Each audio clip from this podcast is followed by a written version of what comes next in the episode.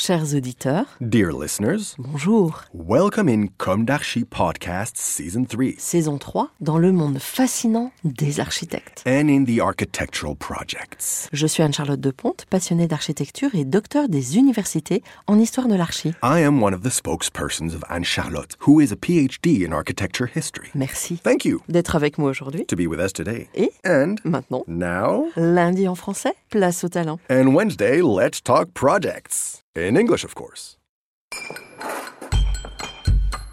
Bienvenue dans Comme d'Archi.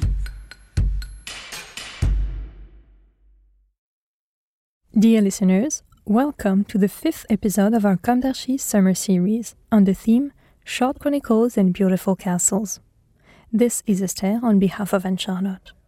This episode and the three following were written by Anne Charlotte in the light of existing documentary resources on the Château de Forges located in Concrémier in the Indre region, France. It is a defensive castle, astonishing, not squat and not austere, which once again belonged to the family of Jean Tirel de Poix. Jean Tirel de Poix, who, by letter of patent from Charles VII, fortified the hostelry in the 15th century, an exceptional medieval site where it is possible to stay. Because its current owner, Hugues Tirel de Poix, a direct descendant, continues to keep the spirit of the place alive with his wife. I wanted to start by expressing a thought to the owners. The idea that a châtelain is rich is so wrong. To maintain these historic masterpieces, the worthy heirs and or owners work like crazy. You should know that. Owning a castle these days is an act of bravery. To own a castle is to assume the role of a respectful and dedicated steward. It means facing up to constructive material that has been tested by time. It means maintaining the walls, developing the uses in a spirit of preservation. And when it is a fortified hotel, to use Christian Trézin's expression, very old like Forges, then the responsibility is all the greater. Today, the hotel retains its feudal character and an incredibly well preserved and coherent form in its landscape. Overlooking the Anglin River, it stands on a moat. It would probably be part of a line of fortified castles which protected Berry on its southern edge. It belongs to a group of medium sized buildings, mainly in the central and central western regions of France Berry, Auvergne, Limousin, and Poitou, which were built or rebuilt during the Hundred Years' War, and which comprise a quadrangular dwelling fortified with four corner towers, sometimes with a stair turret. The Forges Castle is described as follows. Its keep is square, flanked at the corners by four round towers, and surrounded on three sides by walls on which five towers with archways are supported, one of which is the dovecote. The enclosure is entered from the south between two towers, linked at the top by a parapet walkway overhanging a machicolation. The inner courtyard contains the four lobed keep and the guardhouse, which is attached to the south side of the enclosure. To the east are the stables, the cellar, and the castle chapel. The renowned historian Jean Marie Pérouse de Montclos tells us about the Château de Forges that, by letters patent of 1442, Jean de Poix, cupbearer, i.e., court official whose function was to serve drinks at the royal table, cupbearer of Charles VII, received from the king the authorization to build this castle. The building, he explains, belongs to a common type of 15th century castle dungeon, proceeding from the castle of Vincennes and announcing that of Chambord. Square keep flanked by round towers, low enclosure. This one, however, is not any more flanked of these high towers, which in Vincennes announced the suzerain. End of quote. There is one nuance, however. At Forges, the dwelling existed before this construction act. Indeed, it is mentioned from the beginning of the 14th century. And the fortification of the castle, authorized in 1442 by letters patent from King Charles VII, granted his cupbearer, Jean de Poix, the license to fortify and rampart his hostel, which therefore pre-existed. The text specifies that the construction was already very advanced and that previously the dwelling was not fortified. the authorization granted to fortify and rampart the said castle of Forges to dig ditches, to erect walls, towers, palais, drawbridges, and barbicans. Today, the ditches and barbicans have disappeared. Dendrochronology, i.e., the method of dating wood, reveals several phases of a construction that would have been spread over some 30 years. The frame and the dungeon's hourd date from around 1447. The hourd corresponds to the courtier or light masonry lining the half timbering. The refurbishment of the old dwelling to the northeast of the courtyard is thought to date from 1453. The years 1464 1466 would correspond to the framing of the southwest tower of the enclosure. Those from 1469 to 1471 to the framework of the dwelling to the south of the courtyard. In the same way, and during the second half of the 15th century, a chapel was built to the northeast of the enclosure, a building to the west of the keep, and an outbuilding to the southeast of the courtyard. The northwest tower of the enclosure was converted into a dovecote in two phases.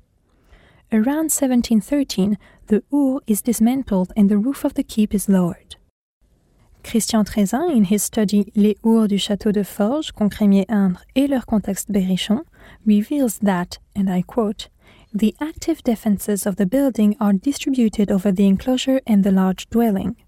The southern and eastern fronts of the enclosure, which are the most exposed, as well as the entrance, topped by a machicolation path on triple stepped brackets, are the best equipped with archways or gun ports. The second defensive concentration concerns the large dwelling itself. However, unlike the enclosure, there is only one archway and cannonry on the top floor of the southwest tower. The defense was essentially organized in the upper part for the firing of the Fichant shot. End of quote. Namely, a Fichant shot is a shot in which the projectile will be embedded in the ground at a very short distance after the target. At the end of the 19th century, the castle was converted into a farm. In the second half of the 20th century, it was refurbished and turned into a residence. The current owners tell the story of the men who lived there, and I quote Forges remained in the same family for nearly three centuries until Marguerite de Poix, described as Dame de Forges in various compromises. She married Antoine de Lage, Lord of La Palisse, around 1600 and had no descendants. Her sister, Renée de Poix, who inherited the estate, married Pierre de Musard, of whom Claude de Musard, who lived in Forges, had as daughters. Catherine, Lady of Forges, married to Charles de Montmorency, and Gabrielle, Dame de la Roche-Bellusson. Forges was soon sold to the Marquis de Lussac, who sold it to Mathieu Pinsonneau around 1715. The latter, who had become Marquis du Blanc, sold it around 1719 to Marie de la Vieuville, Marquise de Parabère. Ruined by the sumptuous life she led at the regent's court, the Marquise de Parabère was forced to sell her lands, including those at Forges, in 1738 to Claude Dupin, fermier général, seigneur de Chenonceau. He was a king's counselor and lived in Paris, Quai d'Anjou, Ile Saint-Louis. He was the grandfather of George Sand, after the death of Claude Dupin, Forges passed into the hands of his grandnephew Claude de Villeneuve, who sold it to Léon Chezeaux, a farmer. Fernand Aubier from Éditions Montaigne bought it from him and restored it to its former glory. Finally, Fernand Aubier's heirs sold it to Viscountess Félix de Poix, the grandmother of the current owner, who represents the 13th degree of affiliation since Jean de Poix in Berry, and the 29th since his ancestor in Picardy, Gauthier Tirel de Poix, who accompanied William the Conqueror to England. When reading this history of man, what other proof is there than to see the honor as a transmitter of history? Here, the construction has withstood the test of time. The limestone rubble structure, which gives the building its apparent homogeneity, has no ashlar chains except for the chapel, the building adjoining the keep, the buildings to the south and northeast of the courtyard, which have ashlar chains. The first floor of the buildings to the east of the courtyard is timber framed. The chapel is rib vaulted. The room above the chapel, the basements of the keep, the adjoining building, and the building to the northeast of the courtyard are barrel vaulted. The basements of the southwest and northeast towers of the keep have domes. The ground floor of the southwestern tower of the enclosure, the second and third floors of the northeastern tower of the keep, and the first floor of the dovecote are covered with polygonal domes. The keep has a pavilion roof. The towers have conical roofs, except for the two towers of the enclosure, which are massed lean to roofs. The buildings to the south and north of the courtyard have long sloped roofs with covered gables. The chapel has a long gable roof with open gables. The building adjoining the keep has a lean to roof.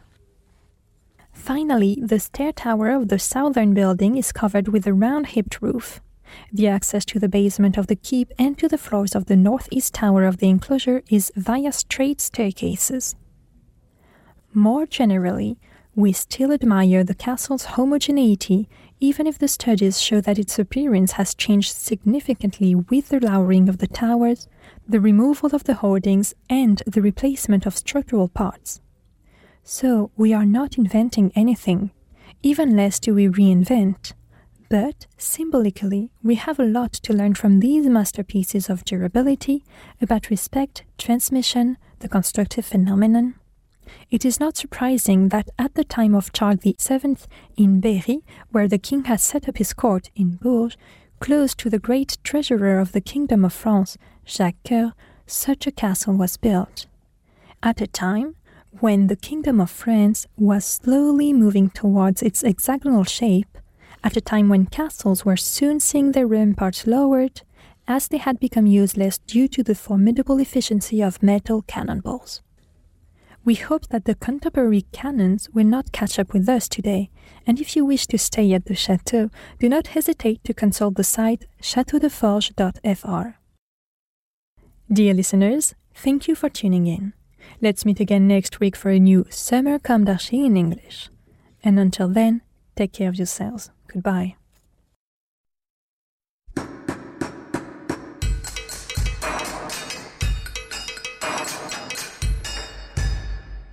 Thank you for listening. Thanks to Julien Rebours, sound engineer, who is collaborating with us today. Don't forget to tune in to our previews on Instagram at Comme d'Archi Podcast. If you enjoy this podcast, don't hesitate to promote it by giving it five stars and a little comment on Apple Podcast or on your favorite podcast platform. And above all, subscribe to listen to all of our episodes for free. See you soon, and until then, take care of yourself.